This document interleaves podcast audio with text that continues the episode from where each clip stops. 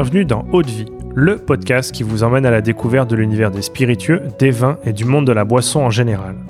Je m'appelle Louis-Marie et je suis le cofondateur de Speakeasy, un média qui vous emmène explorer les actualités de ces univers passionnants.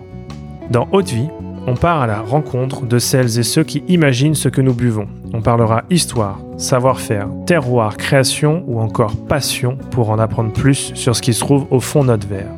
Mais avant de vous laisser avec l'épisode du jour, pensez à vous abonner et à laisser une note plus un avis sur Apple Podcast. C'est la meilleure des récompenses pour toutes les heures de travail effectuées chaque semaine. Bonne écoute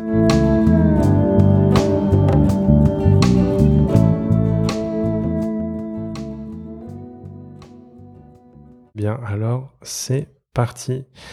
Aujourd'hui, euh, je suis avec François Longto, cinquième génération de la distillerie euh, qui porte ton nom. Euh, je suis très content d'échanger avec toi, à la fois autour de ton parcours et puis aussi autour de cette emblématique maison de Rome. bonjour François. Merci à toi de m'accueillir. Bonjour et bonjour à tous les auditeurs. Euh, écoute, peut-être pour se plonger directement dans l'histoire euh, de Longto, est-ce que tu peux nous retracer un peu l'histoire de cette maison? Euh, Vous êtes la plus ancienne famille encore en activité et totalement indépendante dans l'univers du rhum agricole, c'est bien ça? Ouais, en fait, on est la plus ancienne famille au monde à encore aujourd'hui euh, fabriquer du rhum agricole. Donc, on fabrique du rhum agricole, pardon, depuis 1895.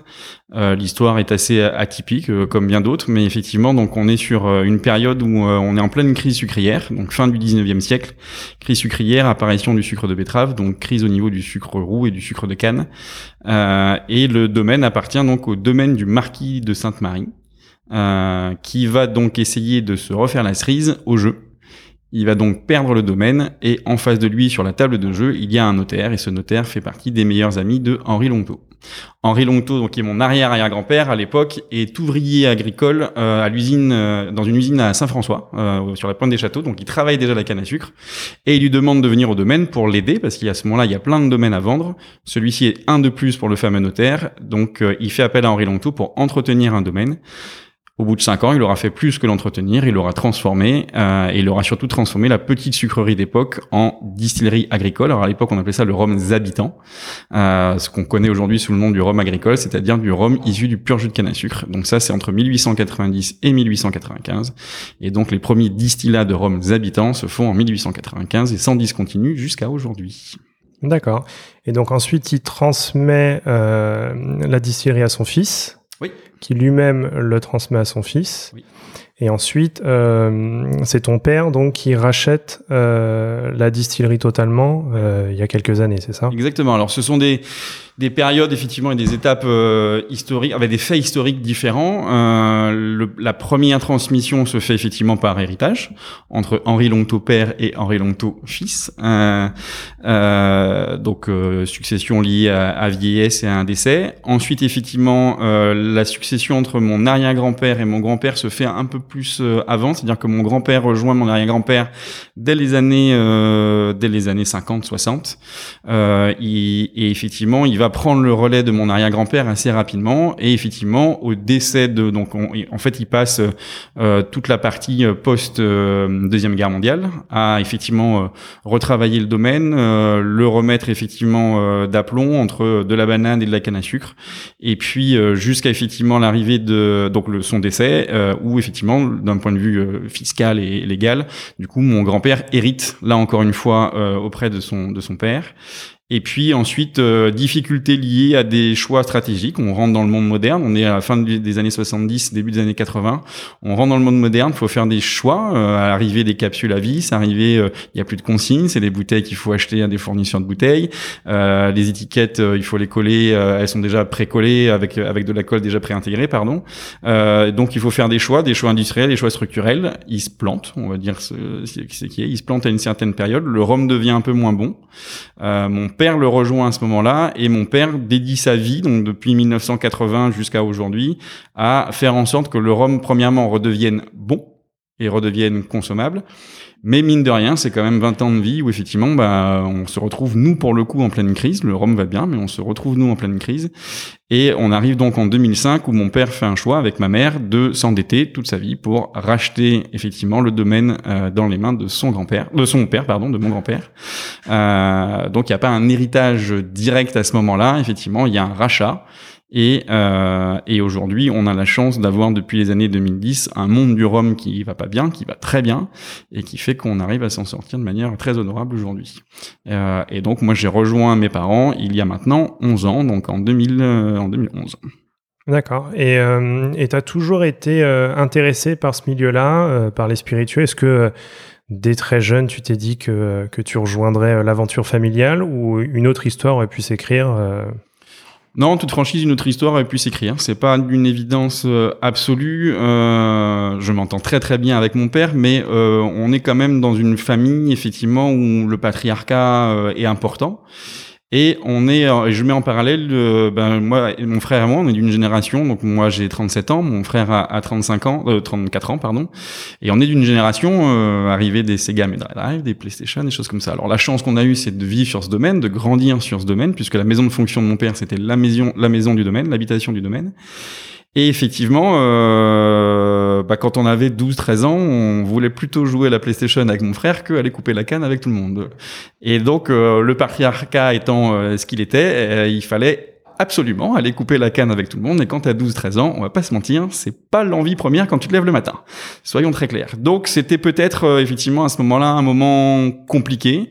Euh, à 13 ans, 14 ans, tu bois pas d'alcool, tu t'as pas les plaisirs du produit fini et tu as la contrainte euh, du produit agricole. Donc euh, euh, c'est pas forcément évident. Par contre, me vient assez rapidement cette envie de vendre, de faire des choses. Ça, ça me plaisait. La bouteille le finale, le produit joli à la fin, même si j'avais pas le droit de le goûter, j'avais le droit de le toucher, le voir. Ça, ça me plaisait. Et donc pour le coup, ma mère qui était depuis ce moment-là sur le terrain et sur avec les équipes commerciales, bah, j'accompagnais tout souvent ma mère pour l'aider dans les rayons de magasins, dans les rayons dans restaurants et tout pour effectivement l'aider à, à, vendre le rhum. Donc ça, ça m'a toujours effectivement plu, mais c'était pas forcément une évidence. Et euh, par contre, euh, j'ai fait plein de stages de, pour être commercial, pour faire des choses comme ça. Et j'ai commencé. Le hasard fait que j'ai commencé à vendre du whisky. Et là, je me suis dit, tu fais une belle connerie. On va arrêter de vendre du whisky et on va aider papa et maman. Et donc là, je me suis dit, euh, je me suis donné 6 ou 7 ans devant moi en me disant, euh, je dois revenir effectivement euh, avec une expérience différente de la leur. Je dois revenir pour les aider, je dois revenir en apportant des choses et je ne dois pas juste venir et être entre guillemets euh, un boulet supplémentaire, un fils à papa pour dire bah, je travaille avec mon papa, avec ma maman. Non, j'ai fait d'autres choses avant euh, et ensuite je suis revenu sept ans plus tard. D'accord. Donc en 2011, tu, tu reviens et à ce moment-là, donc tu as une, une, casquette, si j'ai bien compris, marketing commercial ouais. et euh, vraiment de développer euh, euh, le rhum Longto, j'imagine, en local et aussi à l'export. Oui, complètement. En fait, euh, du coup, de mes études, donc j'ai fait des études de commerce, j'ai fait des études de marketing, et du coup derrière, j'ai travaillé pour plusieurs structures. Donc une structure de distribution en Guadeloupe qui était représentante, d'ailleurs qui existe toujours, qui est toujours représentante du groupe LVMH en Guadeloupe, et ensuite, pendant cinq ans, j'ai travaillé pour un groupe qui a strictement rien à voir, mais qui a été très formateur et dont j'oublierai jamais ce passage. C'est le groupe Mars, donc fabricant de produits pour animaux, fabricant de de M&M's, Mars, pour citer des marques très connues par tout le monde. Et, euh, et ensuite, effectivement, euh, au bout de cinq ans, ce groupe m'a muté en Guadeloupe. Alors ça devait être en Martinique. Du coup, j'ai demandé la Guadeloupe, ils ont accepté. Et forcément, ce retour aux sources, euh, j'ai rapidement arrêté euh, mars en me disant ça y est, j'étais prêt. Et puis euh, donc j'ai regroupé, j'ai j'ai retrouvé l'équipe familiale dès avril 2011, avec effectivement ben le bagage pour lequel j'avais été formé et l'expérience que j'avais acquise chez Mars, c'est-à-dire effectivement gérer des distributeurs locaux et étrangers, et puis puis s'occuper du marketing. Donc ça, ça a été effectivement ma première mission qui a occupé toute mon année 2011. 2012. D'accord. Et après, de fil en aiguille, euh, tu es devenu maître de chais de la maison. Euh, et moi, ma grande question, c'est euh, avec un, un, un, background commercial, comment est-ce qu'on apprend ce métier de maître de chais? Comment on devient maître de chais d'une maison? La plupart du temps, il faut un cursus qui s'en rapproche le plus. c'est mieux. après, on a la chance dans des sociétés familiales, dans des structures familiales, de pouvoir l'apprendre sur le tas. Euh, moi, j'ai toujours été, dès mon enfance, j'ai toujours été très curieux euh, de la gastronomie, très curieux des, des jolis produits et des bons produits. Ça, c'est là, j'ai eu la chance que mes parents m'ont éduqué dans ce sens-là. Et effectivement, bah, après, euh, en arrivant, euh, c'est vrai que je sortais d'un groupe où quelque part tout était structuré, tout était déjà fait et euh, on n'avait qu'à imaginer des choses et les gens allaient les réaliser pour toi derrière. Et là, j'ai réalisé qu'en fait, si je pouvais inventer un truc ou imaginer quelque chose, euh, bah, c'était pas toujours évident de, le faire euh, faire derrière. Et donc, euh, bah, j'ai mis la main à la pâte, à la fois en production, à la fois au niveau déchets. Et j'ai trouvé ces moments-là absolument magiques. Je les adorais en termes de dégustation quand je prenais l'apéro avec mes parents ou avec des amis. Mais ce moment où tu te retrouves seul entre l'étoile d'araignée, l'humidité, le fût et le rhum, c'est un moment magique et qu'aujourd'hui encore, euh, je peux pas m'en passer. Donc, euh, donc ensuite, comment on le devient? Euh, Bien sûr qu'il faut être humble parce qu'on n'y connaît pas grand-chose en toute sincérité. Euh, ça veut dire qu'il faut goûter, goûter, goûter, beaucoup goûter, être souvent seul. Mais c'est des moments qui sont assez euh, assez intéressants et assez appréciables parce qu'en fait, ça donne le temps de respirer. Alors, c'est on est sur des chais qui sont très humides, donc il fait très chaud. Euh, mais cette solitude à ce moment-là, elle est intéressante parce que tu es confronté à tes propres émotions, tu es confronté à ton propre goût. bien sûr qu'ensuite tu discutes. Je discute beaucoup avec mon père à ce moment-là, euh, beaucoup avec mon frère qui nous rejoint dès 2014 euh, aussi pour être sûr que bah, on part pas dans tous les sens. Mais euh, mais effectivement, c'est de l'apprentissage et de la lecture, beaucoup de lecture et des rencontres très fortes. un tonnelier, d'autres distillateurs, c'est des choses qui sont importantes pour moi dans mon parcours depuis 2011 en tant que maître de chais cette fois-ci très clairement. D'accord. Oui, c'est la somme de ces échanges qui, qui permettent de construire aussi une expertise et, euh, en, tant que, que, maître de chais. Oui, complètement. Et puis euh, en plus, quand j'arrive en 2011 et quand je prends vraiment en main le, le chais en 2012, on a aussi l'expérience euh, des prédécesseurs, donc que ce soit mon père et, et surtout mon grand-père, avec des méthodes qui sont propres, qui étaient propres à, eux à ce moment-là, mais aussi avec des méthodes qui étaient forcément en parallèle avec les méthodes des tonneliers, avec les méthodes des moyens techniques qu'on avait à ces époques-là. Et j'ai eu l'opportunité effectivement dès 2014 de pouvoir les ajuster euh, avec les moyens modernes qui nous appartiennent aujourd'hui et avec effectivement des rencontres et notamment des tonneliers qui, euh, avec lesquels j'ai pu rentrer dans des, dans des notions de détail assez intéressantes. Et, euh, et, ce que je me disais, c'est est-ce qu'il n'y a pas une forme de, de pression finalement quand on devient maître de chais d'une maison familiale avec une véritable histoire J'imagine qu'on peut parler d'héritage familial. Comment est-ce que tu, tu vis cet héritage familial? La pression, on la ressent pas forcément tout de suite parce que quand j'y vais, j'y vais avec euh, ambition, mais j'y vais aussi avec une certaine notion d'innocence euh, et en même temps une notion de tout de qui reste quasiment tout à faire. Euh, on a certes 127 ans, 128 ans aujourd'hui, euh, mais on est au début du monde du Rhum et de, l'expansion de ce monde-là, donc en fait on est quand même au début. Euh, mais c'est vrai qu'ensuite, c'est le regard de la famille.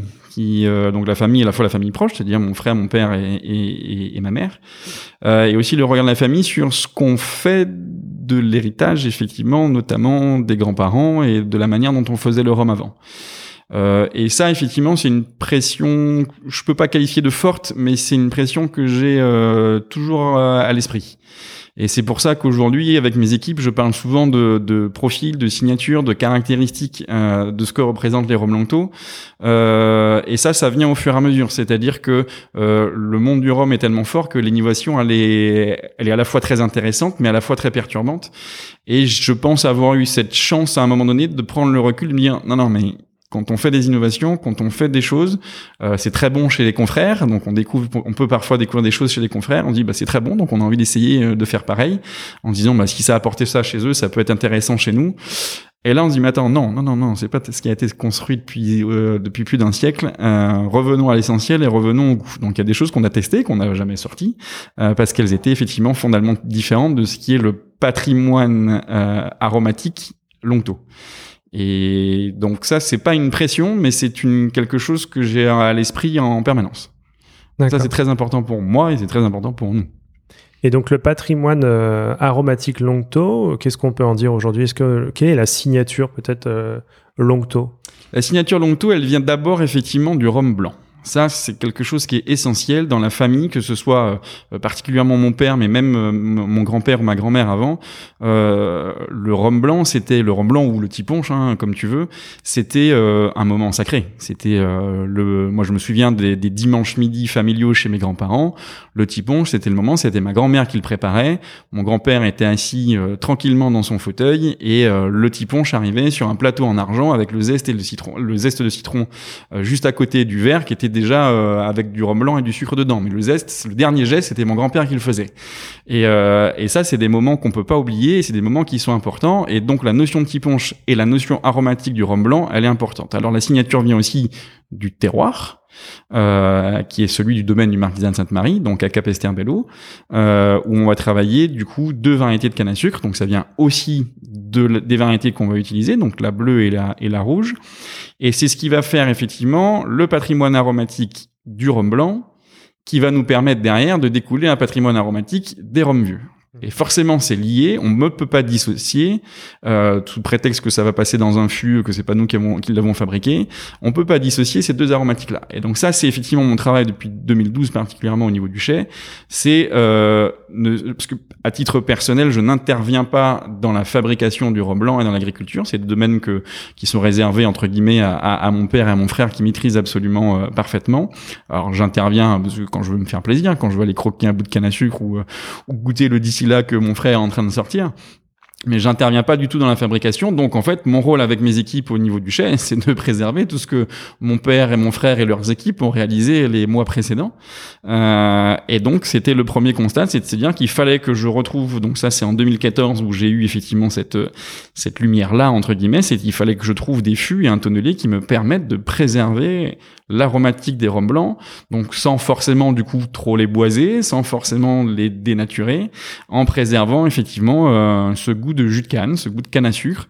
Euh, le profil longto au niveau des rhums blancs, c'est aussi des notes de réglisse, des notes d'anis étoilé, des notes d'agrumes et citron vert. Donc c'est tout ça qui permet effectivement qu'on doit retrouver dans les dans les rhums vieux par la suite. C'est plus facile sur un rhum vieux jeune de 3 ou 4 ans, mais il faut aussi le préserver sur des rhums très très vieux. Et, euh, et là, je, je, je prends toujours un autre exemple qui pour moi fait partie aussi de ma culture euh, personnelle et de mon, mon, historique personnel en tant que dégustateur de produits, c'est le Calvados. Calvados, je trouve que c'est l'un des plus beaux exemples des spiritueux où sur des spiritueux de 20 ans ou 25 ans, on a encore ce goût de la pomme ou ce goût du cidre. et ça, c'est ce qui fait ma motivation tous les jours au chai, c'est que je veux retrouver le goût de canne à sucre, que ce soit un rhum de 3 ans, que ce soit un rhum de 10 ans. D'accord. Donc en fait, on peut dire que euh, d'une certaine manière, c'est une ligne directrice que tu as et que tu maintiens dans tous tes projets de, vieillissement. Euh, c'est vraiment toujours garder. Euh, c'est un peu aussi, j'imagine, une notion d'héritage. Le travail euh, qui a été fait avant dans le champ, le travail de la distillation et le profil aromatique. Et puis toi, derrière, ajouter, je dirais, ta, ta brique sur la partie vieillissement, mais toujours en gardant la même ADN du début à la fin. Ah, c'est c'est exactement ça. Et, et ce qui, ce qui fait plaisir du coup, c'est que les équipes qu'on a autour de nous rentrent aussi dans cet état d'esprit-là. Donc ça veut dire que la première chose qu'on fait avant de, de, de, décider de mettre en vieillissement, c'est qu'on va goûter les lots qu'on veut mettre en vieillissement. Et en fonction du lot qu'on veut mettre en vieillissement, euh, soit on a déjà des fûts euh, qu'il faut remplir et on va, les, on va donc effectivement faire la corrélation entre le fût et, le choix de l'eau de vie, ou alors on va aller acheter des fûts qui correspondent effectivement à ce qu'on a directement en, en, en, cuve inox pour le, pour le rhum euh, et ça, ça fait partie, je pense notamment à Lucien, qui est mon plus proche collaborateur au niveau du chai, euh, bah, ça fait partie de la dégustation qu'on doit, qu'on s'impose, mais qu'on refuse jamais, hein, mais, mais qu'on s'impose très clairement aussi, pour être sûr que la corrélation est totale et que bah, qu'on est euh, un minimum de certitude sur euh, ce que va donner le profil aromatique dans six mois, dans un an, dans, dans, trois ans, dans quatre ans, etc. Donc ça, il faut avoir un minimum de certitude. Aujourd'hui, on a des tonneliers qui permettent de rajouter ces certitudes-là qu'on n'avait pas forcément euh, avant. la technologie a avancé. Et, euh, et quand on fait de l'innovation, parce qu'on en fait beaucoup chez Longto, mine de rien, elle doit être toujours en corrélation avec ce profil aromatique et avec ce patrimoine aromatique. Donc euh, on peut travailler sur plein de choses, mais euh, jusqu'à la limite de euh, d'un profil aromatique qu'on veut pas franchir. D'accord. Et en matière d'innovation, comment est-ce que ça se passe? Vous avez rapidement des idées ou des directions que vous voulez explorer, ou ça se fait plus je dirais de manière empirique, en testant énormément de choses et finalement en isolant quelques projets qu'on a envie de, poursuivre et de faire aboutir. Comment est-ce que ça se passe, ce processus d'innovation? Alors c'est là où euh, c'est effectivement le maître de chez a rejoint rapidement le cerveau du responsable marketing, euh, puisqu'effectivement le responsable marketing avait des idées qu'il n'arrivait pas à mettre en place, donc il a dû aller dans le chef pour les mettre en place. Euh, euh, mais ça vient effectivement de beaucoup de lectures, d'une part, et ça vient de beaucoup de dégustation et de la volonté de comprendre pourquoi la dégustation se passe ainsi. Euh, donc la première innovation est l'une des premières choses, mais que mon père avait déjà anticipé euh, dans un premier temps. En tout cas, c'est des questions qui s'étaient déjà posées avant que j'arrive, mais que je n'ai fait que amplifier et aller jusqu'au bout. Je parle notamment de la notion parcellaire où effectivement à un moment donné on se disait mais pourquoi ça n'a pas le même goût euh, en fonction de tel endroit? Pourquoi ça n'a pas le même goût en fonction de tel canne donc le fait de pousser la démarche et de pousser la curiosité fait que du coup on arrive dans l'innovation en se disant bah en fait on a l'impression qu'on a trouvé quelque chose bah, il faut le dire, il faut le faire et il faut le prouver. Euh, donc c'est souvent comme ça que ça se passe. C'est euh, plus on va chercher, plus on va chercher à comprendre pourquoi on ressent ce goût-là, plus on va se rapprocher effectivement de curiosité, plus on va se rapprocher effectivement de tests, et plus effectivement on va dire bah là il y a quelque chose, il y a une innovation. On n'a pas touché à l'aromatique, ça ne remet pas en cause le patrimoine aromatique. Donc à ce moment-là, on peut aller beaucoup plus loin et en faire quelque chose effectivement pour le coup de, de, de commercial. Donc dans ces innovations-là, il y a eu donc les parcellaires dont je viens de parler. La deuxième innovation qu'on a pu créer derrière, c'était les brutes de colonne. Mhm. Donc là, c'est ça vient aussi plutôt de mon frère où effectivement bah, lui il a accès aux sorties de colonne euh, au quotidien et, et cette relation qu'on a de euh, bah, quand ça sent très fort la Nice étoilée quand ça sent très fort la réglisse la sortie de colonne bah, il m'appelle peu importe ce que je fais il m'appelle et, et puis il me dit là là ça sent fort la Nice étoilée donc on sait que quand ça sent fort l'anis étoilé, en général avec de la maturation en cuvinox derrière, c'est des profils aromatiques qui sont très très bons pour nous et, et qui correspondent euh, vraiment aux fondamentaux de ce qu'est le rhum agricole pour nous. Et du coup, euh, en disant bah en fait c'est très bon déjà, bah, c'est chaud, c'est dur, c'est brut, mais c'est très bon. Et, euh, et, du coup vient l'idée à ce moment-là, bon, bah, on pourrait le commercialiser. Et puis en fait, mon frère me dit mais t'es fou, il y a que moi qui bois ça. Je dis ouais, mais si toi tu le bois, il y a peut-être d'autres personnes qui vont le boire. Euh, et donc on part dans ce voilà, c'est aussi parfois des, des liens, des discussions entre frères, des discussions entre père et fils, et qui nous amènent évidemment à se dire non mais chiche, on y va. Le brut de Cologne, c'est chiche, on y va. Et euh, et euh, moi j'avais promis à mon père qu'on vendrait tout en parce que c'était un investissement marketing derrière assez lourd et, et, et, des investissements de stock assez lourds. Et j'avais promis à mon père qu'on les vendrait en deux ans. Et la, le premier lot, on l'a vendu en mois. Donc le contrat a été rempli. On a fait du coup d'autres innovations derrière sur le brut de colonne, puisqu'on a développé, on avait eu l'état d'esprit de le mettre aussi en vieillissement. Donc on a pu faire des, des, des bruts de colonne ambrés, des bruts de colonne vieux, euh, donc ont 4 ans maintenant. Et puis ensuite, euh, bah, c'est aussi avec des discussions avec euh, avec les consommateurs, avec les professionnels, avec les cavistes. Euh, je, je, parle de quelque chose qu'on a présenté notamment au Rumfest euh, euh, en avril 2022. sont les collections de la forêt. Et en fait, les collections de la forêt viennent d'une double réflexion. La première, c'est ce que je disais un petit peu tout à l'heure, c'est-à-dire pousser la réflexion du goût en disant mais si ça sent ça, si je goûte ça, pourquoi, comment et d'où ça vient en parallèle de consommateurs ou de cavistes qui disaient bah, votre collection parcellaire elle est géniale à quand les parcellaires de rhum vieux? On l'a testé, on l'a essayé, on en a fait. Euh, et en fait, il est impossible aujourd'hui pour nous ou pour moi de prouver que le goût qui va ressortir d'un fût euh, après 3 ans, après 4 ans, après 5 ans, ça vient effectivement de l'aromatique liée à la parcelle. Impossible de le prouver. Réflexion, on la pousse, on la pousse, on discute avec mon tonnelier, bah écoute François, ça fait 20 ans qu'on fait de la recherche sur le, du parcellaire de forêt et du parcellaire de chêne. Bon, bah, c'est très bien ça. Bon, on va faire des essais.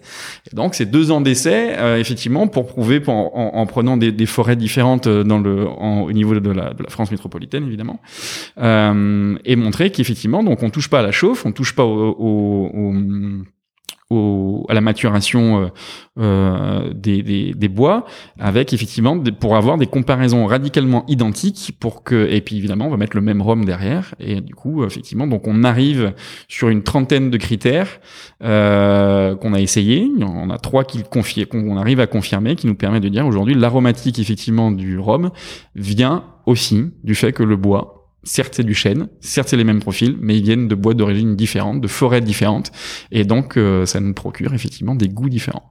Donc ça c'est vraiment notre euh, ce qu'on adore faire. Euh, à titre personnel, je m'éclate particulièrement là-dedans. Et donc voilà, on n'est pas prêt de s'arrêter. Il y en a d'autres qu'on souhaite réaliser jusqu'à ce qu'elles sortiront, elles sortiront pas. on verra en fonction effectivement du patrimoine aromatique et du respect de ce patrimoine-là. Ok, peut-être pour pour continuer sur sur cette partie produit aujourd'hui, est-ce que tu peux nous parler un peu des marques euh, de la distillerie. Euh, vous avez notamment Longto d'un côté et Papillon euh, qui a été lancé plus récemment. Est-ce que tu peux nous, nous, nous, parler un peu effectivement de, des différentes gammes de produits que vous avez aujourd'hui? Bien sûr. Alors déjà au niveau des deux marques, Papillon a été construit effectivement il y a en 2019. Euh, pour des raisons qu'on a un petit peu évoquées euh, juste avant, justement, c'était la, la, les essais qu'on pouvait faire et puis ce, ce patrimoine aromatique Longto où, encore une fois, on parle pas de pression, mais on parle de préservation de quelque chose d'essentiel pour la famille. Et euh, effectivement, euh, par contre, ça crée peut-être chez moi une certaine frustration. Euh, évidemment que je me reconnais totalement dans le patrimoine aromatique de Longto, mais euh, je trouve que dans le monde du rhum aujourd'hui, le champ des possibles est assez dingue. Mhm. Euh, et c'est pour ça qu'on a créé Papillon. Alors pour être très clair, Papillon a été créé d'une innovation que je souhaitais faire sur Longto qui n'a pas fonctionné. Et en l'occurrence, c'était euh, une innovation sur des finitions ou sur des doubles maturations avec des origines de fûts différentes. C'est-à-dire que historiquement sur Longto, on travaille sur des fûts ex-cognac ou sur du fût neuf. Et euh, quand j'ai travaillé effectivement sur des essais, je me suis aperçu assez rapidement qu'effectivement, un, ça n'avait plus du tout le même goût, donc je ne reconnaissais plus le rhum Longto en tant que tel. Et surtout, c'est que sur du chêne ex-cognac, euh, le nouveau fût prenait beaucoup trop la main. Euh, donc on avait un déséquilibre aromatique qui, pour le coup, techniquement, me convenait pas. Euh, et donc est venue l'idée rapidement de, travailler sur du fût américain. Donc signature euh, Longto, on en est très loin. Et, euh, et donc euh, est venue l'idée de créer Papillon à ce moment-là en disant ben, on va créer une deuxième marque, et symbolique aussi de la Guadeloupe, euh, qui va nous permettre effectivement euh, d'ouvrir complètement le champ des possibles, qui va avoir aussi son propre patrimoine aromatique, euh, j'y reviendrai, mais, mais avec effectivement quelque chose de, que j'appelle plutôt complémentaire à Lonto. Alors ce sont les mêmes hommes et les mêmes femmes qui font les deux roms, les deux marques, mais justement qui nous permettent justement d'avoir toujours cette, cette tenue, cette alerte de bah, ce sont deux roms différents, donc en fonction de ce qu'on est en train de fabriquer et la manière dont on le fabrique, on va pouvoir soit faire du longto, soit faire du papillon, euh, et on va s'y tenir. Donc euh, papillon aujourd'hui n'a que trois ans et demi, euh, donc on est sur des vieillissements en rhum, en fût de chêne américain, donc soit ex Bourbon, soit fût de chêne américain neuf, donc qui vient en complément de ce qu'on peut faire effectivement sur longto, avec un patrimoine aromatique qui est plus poussé sur des notes plus rondes, sur des notes plus vanillées, et qui permet justement sur des doubles maturations ou sur des finitions d'avoir quelque chose de plus euh, tenu, de plus marqué et de plus équilibré. Donc euh, là, euh, je dévoile des choses qui ne sortiront pas avant 3 ou 4 ans, mais mais c'est aussi la raison pour laquelle on a créé Papillon. C'est vrai que parfois on peut certains consommateurs peuvent être frustrés du de la de l'étroitesse de la gamme Papillon et surtout du faible la faible quantité de rhum vieux, mais oui, mais c'est une marque qui n'a que 3 ans. donc aujourd'hui, on n'a qu'un rhum vieux 3 ans en, si on parle de rhum vieux, et mais c'est le début du effectivement du patrimoine aromatique de papillon qu'on est en train de créer et qui va prendre effectivement une bonne dizaine d'années euh, facile. Donc euh, ensuite à l'intérieur effectivement de ces collections, donc papillon, je, commence par papillon, c'est peut-être la plus simple. On va avoir effectivement euh, trois euh, représentatifs de ce qui est le rhum agricole. Donc on va avoir un rhum blanc à 53 degrés, on va avoir un rhum brun, donc c'est six mois en fût de chêne américain à 45 degrés, et donc effectivement un rhum vieux, donc trois ans, fût de chêne américain. À la fois effectivement donc ce sont deux typologies de fûts avec des fûts qui ont trois ans mais qui ont été vieillis intégralement dans des ex-bourbons et assemblés avec des fûts qui ont également trois ans mais qui ont été intégralement vieillis dans des fûts de chêne euh, américains. Donc la gamme est assez courte pour aujourd'hui. Ensuite, en Guadeloupe, on a développé une gamme de rhum épicé sur lequel on va rajouter des épices euh, locales, donc euh, que ce soit de la cannelle, de la vanille, euh, de l'orange et du miel pour trois produits différents. Et puis ensuite, effectivement, ce qui fait les collections Longto, on a toujours travaillé une collection que on a appelée classique, avec ce qu'on fait depuis depuis quelques décennies maintenant. donc sur un assemblage, sur une base d'assemblage rhum, enfin rhum issu de canne bleue et rhum issu de canne rouge rouge, donc dans les proportions grosso modo 65-35. donc la gamme classique qu'on connaît tous, dont le produit iconique est le 62 degrés, où aujourd'hui les robes Longto sont connus pour ça, avec une déclinaison du coup de degrés, hein, 62, 55, 50 et 40, qui, mais qui proviennent de la même base et du même assemblage de départ. Euh, sont issus de cet assemblage-là et notamment du, euh, du, du, 50 degrés 55 degrés, le rhum vieux 3 ans. Mhm. Euh, donc ex-cognac hein, pour, pour la philosophie longto historique.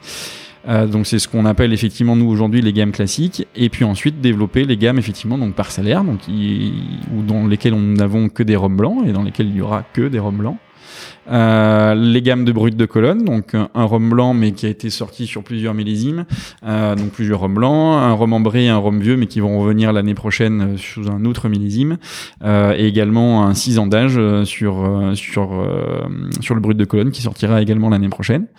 Euh, une collection effectivement, la collection Harmonie sur la philosophie euh, de maître de chais, la philosophie d'assemblage avec euh, quatre opus, le, quatrième qui est sorti cet été. Donc on parle de prélude, symphonie, concerto et opéra.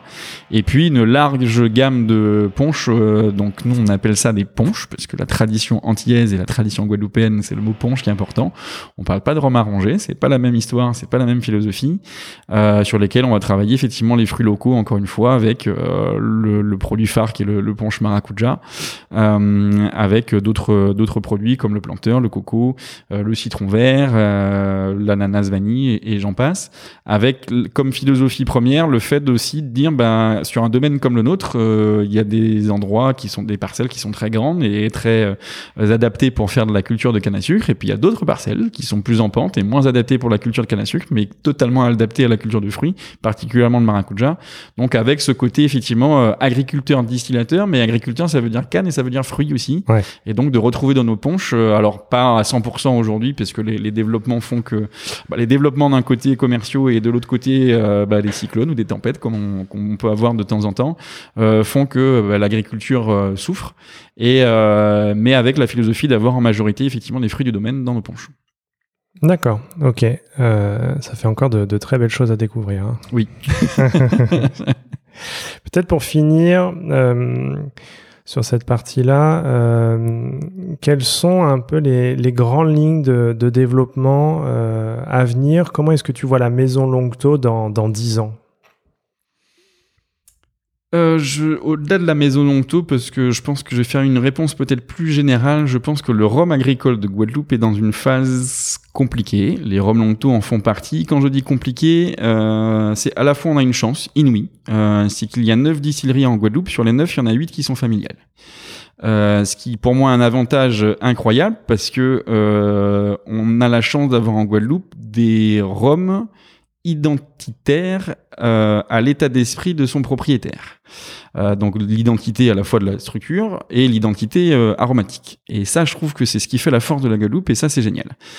Par contre, bah, c'est des distilleries familiales, donc c'est des distilleries avec peu de moyens. en tout cas, avec les moyens des familles et pas les moyens de grands groupes. Et c'est tout euh, l'ambition que nous devons tous avoir, c'est de structurer nos entreprises, mhm. euh, les structurer déjà en interne, les structurer pour aller plus loin et les structurer dans un monde de Rome qui lui-même n'est pas forcément super bien structuré. Donc c'est toute l'ambition que nous devons avoir. Donc la distillerie Longto, elle a des projets, elle a des projets, des projets de développement structurel, donc c'est-à-dire des bâtiments, ça veut dire intégrer de nouveaux collaborateurs euh, dans ces nouveaux bâtiments, des nouveaux chais, mais aussi c'est de se battre euh, politiquement, je dirais, plus généralement aussi pour euh, défendre la notion de Rome agricole, au-delà effectivement de ce que ça peut représenter dans les Antilles françaises, euh, en disant bah, c'est du rhum euh, sans colorant, c'est du rhum sans sucre, euh, c'est du rhum pur jus, et donc ce pur jus, il a une identité, il faut la défendre effectivement à l'échelle nationale et mondiale. Donc ça, c'est les enjeux effectivement à la fois pour nous, donc les horizons structurels en termes de bâtiments, qui c'est horizon 5-6 ans, et je pense 10 ans des structures effectivement plus, plus politiques. Mmh ouais, des vrais enjeux long terme. Oh oui, oui, complètement. Ok, très bien. Euh, bien, écoute, on arrive à la fin de cet entretien. J'ai encore euh, trois questions. Bien sûr. Euh, quel est ton spiritueux préféré en dehors du rhum, naturellement? Oh, je crois que j'ai un peu répondu tout à l'heure, c'est le Calvados.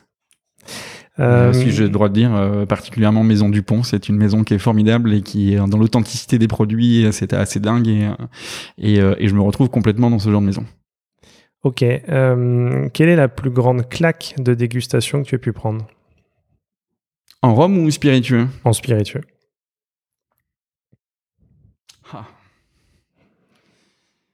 Compliqué comme question. Mais je, je reste sur euh, Calvados Dupont 30 ans brut de fût. Euh, claque parce que déjà c'est un moment incroyable d'histoire qu'on qu'on- s'approprie euh, quelque part. Et claque parce que euh, bah, au bout de 30 ans en brut de fût on sent encore la pomme ou le cidre. Donc euh, donc ça se voit très clairement. Je je je pense et après, bon, ça va pas être très innovant, mais en tout cas, ce que j'ai préféré goûter dans ma vie et qui est chargé d'émotions, et c'est un rhum Longto 1940. Je crois que j'ai pas goûté meilleur spiritueux dans ma vie. Alors, ça fait très, euh, voilà, c'est- sur nous-mêmes, mais euh, mais euh, mais une autre vie de cette qualité-là, avec cette histoire-là, euh, voilà, j'ai la chance de goûter un Longto 1940, et ça, c'est assez dingue. Ouais, c'est assez dingue. Euh, et le mot de la fin, de quoi es-tu le plus fier? Waouh, question compliquée. Euh, question compliquée parce que c'est un travail sur soi, donc c'est pas toujours évident. Euh, Peut-être du regard de mes enfants parfois. Euh, c'est compliqué, c'est le genre de questions compliquées. Mais euh, oui, quand les enfants sont fiers de voir leur nom de famille sur une bouteille, c'est drôle. C'est drôle. Euh, quand on demande à des enfants euh, qu'est-ce que fait papa, bah, papa il boit du rhum. Mes enfants ont 4 ans et 7 ans. Euh, quand la maîtresse demande que qu'est-ce que papa fait comme métier, c'est pas papa fabrique du rhum, c'est papa boit du rhum, donc ça peut être drôle aussi. Mais euh, mais cette émotion là, voilà, je, elle est elle est forte pour moi et c'est voilà. Après ils travailleront dans le rhum ou pas, mais euh, mais la fierté que qu'on peut avoir à se retrouver derrière une bouteille qui porte notre nom euh, avec les enfants, c'est c'est drôle. Génial. Mais écoute, un, un grand merci euh, François pour, pour ce vrai moment de partage. Merci à toi, Euh, C'était passionnant. c'est gentil, merci. Et, euh, à bientôt pour un, pour un nouvel épisode. Merci, à bientôt.